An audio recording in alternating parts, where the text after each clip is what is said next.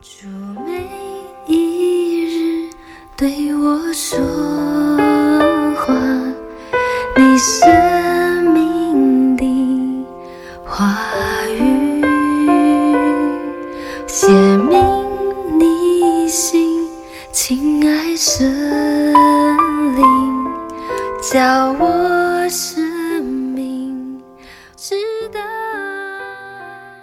各位亲爱的永和礼拜堂的家人，还有线上的朋友们，平安！又来到了我们一天一章真理亮光的时间。今天是一月七号，我们来到了马可福音的第七章。我先为大家来读一到十三节的经文。有法利赛人和几个文士从耶路撒冷来到耶稣那里聚集，他们曾看见他的门徒中有人用俗手，就是没有洗的手吃饭。原来法利赛人和犹太人都居守古人的遗传，若不仔细洗手，就不吃饭。从世上来，若不洗浴，也不吃饭。还有好些别的规矩，他们历代居守，就是洗杯、罐、铜器等物。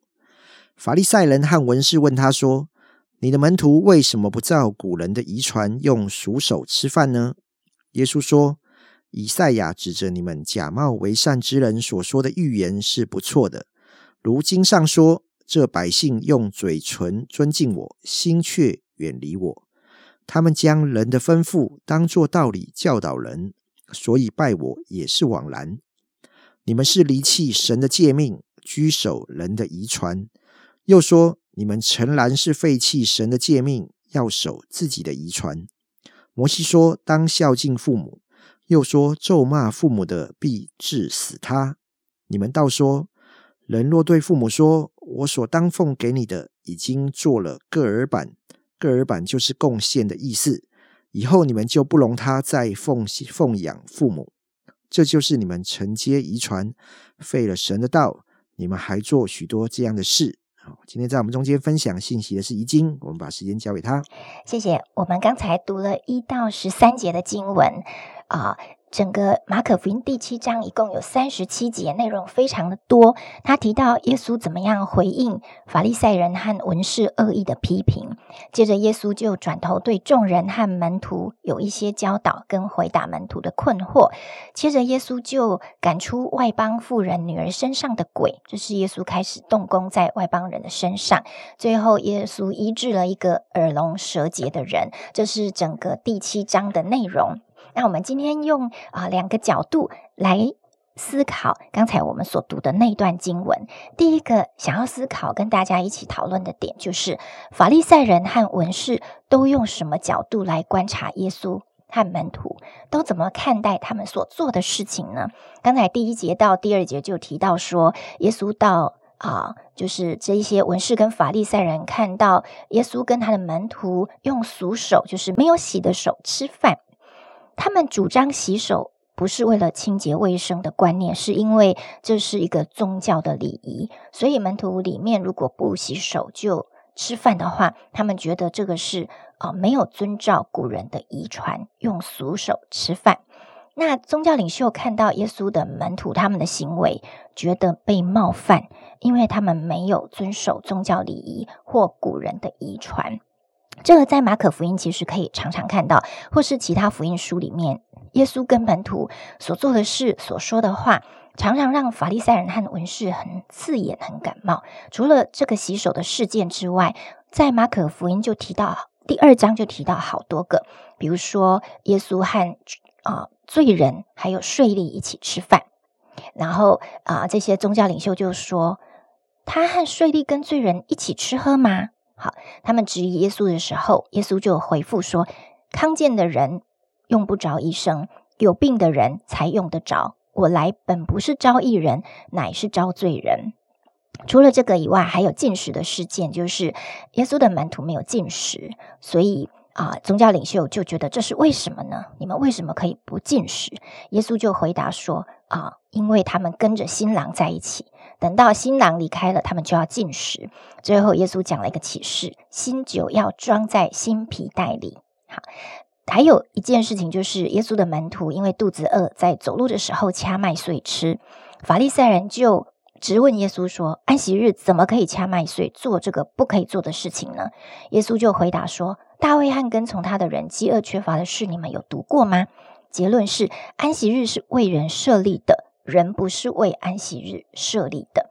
法利赛人观察耶稣和门徒有一个检验的标准。”就是这一群人有没有符合他们向来的宗教规范、礼仪传统跟古人的遗传？但是他们追求的这个标准，并不是从神而来的。所以耶稣带着门徒一起做的事，文士跟法利赛人觉得看得很刺眼、很不舒服。但是刚才我提到耶稣怎么答复的，就会发现耶稣的眼光、耶稣的想法、耶稣的思维跟宗教人士是不一样的。所以，我们来学习耶稣看事情的眼光跟思考的角度，而不是跟着社会、家族或是教育，或者是我们的背景带给我们的规范。让我们也来回想，每当面对一件事，或面对人的质疑或人的眼光，我里面真正怎么想，而神怎么想。第二个角度就是，啊，法利赛人跟文士这样看耶稣，但耶稣怎么看法利赛人跟文士呢？在第六节到第九节，刚才读的经文，耶稣就说：“以赛亚指着你们假冒为善的人所说的预言是不错的。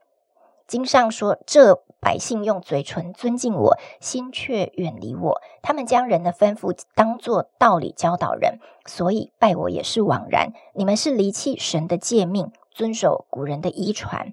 又说，你们诚然是废弃神的诫命，要守自己的遗传。”在这个经文里面，耶稣看见他们的内心是远离神，他们教导的内容是使自己跟别人都半跌，他们真正的状态其实是拒绝神，也是抛弃神的诫命，拥抱人的遗传。所以，约翰使徒约翰才会在约翰福音里面写一句话：耶稣说，对这些宗教领袖说，你们是出于你们的父魔鬼，因为当这些宗教领袖。他们外表呈现出来的好像人模人样，可是他们的里面却是远离、拒绝跟抛弃神。他们要的是一个啊表面的优越感，一个他们从过去以来就很舒适、很安全的标准。那么，为什么恪守传统跟遗传是耶稣要大大反对的呢？因为传统很可能会让人离神越来越远，尽管它是个好的传统。如果看重它过于神或圣灵的启示，那么人都可能会走偏。举个例子来说，如果我请你剪三十个五十元铜板的厚纸板给我，你只有第一次拿五十元硬币描一描后剪下来，其他的二十九个都是用前一个剪下来的厚纸板再剪下一个。那么，当你拿最后一个剪好的五十元纸板来跟真正的五十元硬币比对的时候，会发现第一个剪下来的跟最后一个已经不一样大小了，因为你不是用原版的五十元硬币来剪纸板，而是用前一个画好的来量。这个比喻是要说明，如果教会每一代都是沿袭上一代的传统来治理，不见得是好事，因为我们追求的标准应该是圣经。而不是某个宗派或某个属灵前辈的标准，甚至我们也可能会因为我们自己的偏差背景或宗教立场，或者是宗派，而用自己的意思来解读圣经，那么就会形成自己的角度跟标准，用自己的这个观念来教导人，那么带来的误导跟偏差，就跟法利赛人和文士带来的一样。大家知道，在教会历史上，很多的异端都是这样来的。如果教会的成长跟教会历史都只追求复制前一代的教导或传统标准，那么没有持续从神那里领受方向跟启示的话，就会让我们走在一条遗传的路，而这条路是神不喜悦的路。如果我们一直走在传统里面，就不会有。十四世纪的威克里夫翻译圣经，因为他把拉丁文圣经翻译成英文，让所有的信徒都可以来读神的话，也不会有十六世纪马丁路德的宗教改革，因为看到旧约的旧的旧教的腐败，这一些人开始了一个更新，离开传统的一个思考跟行。行动，所以今天就让我们花一些时间，求神光照我们里面是不是有什么思考模式，或者是不愿意改变、不能够被摇撼的固执跟刚硬。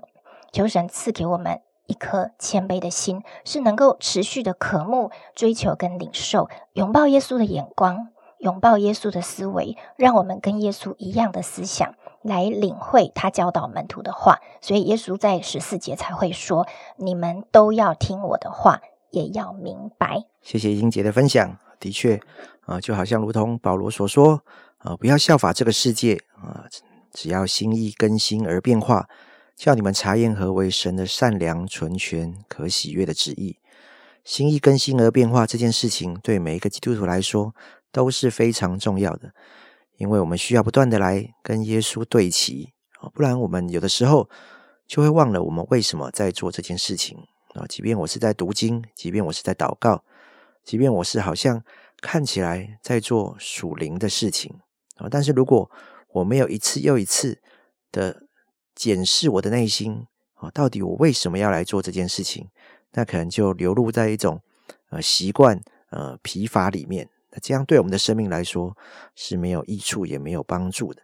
所以真的盼望呃圣灵天天的在我们的里面更新我们每一个人，好叫我们与耶稣的想法呃耶稣的心意呃这位神对我们的看法来对齐。呃，因此我们就不被呃这个世上许多的谎言，还有我们自己错误的理解来误导。我们一起来祷告，天父上帝，我们感谢你，主啊，你帮助我们，主啊，不断的来与你对齐。愿圣灵天天在我们的里面引导带领我们。